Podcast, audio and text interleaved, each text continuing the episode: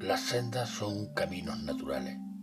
La hierba ha dejado de crecer en ellos por el paso constante de los animales y, en su lugar, ha quedado al descubierto la piel del mundo.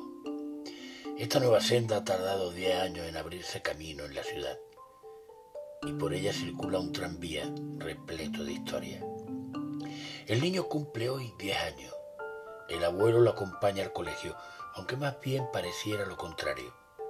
El anciano viaja en el tranvía por primera vez y observa el trayecto admirado.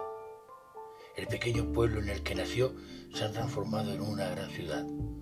Todos son recuerdos.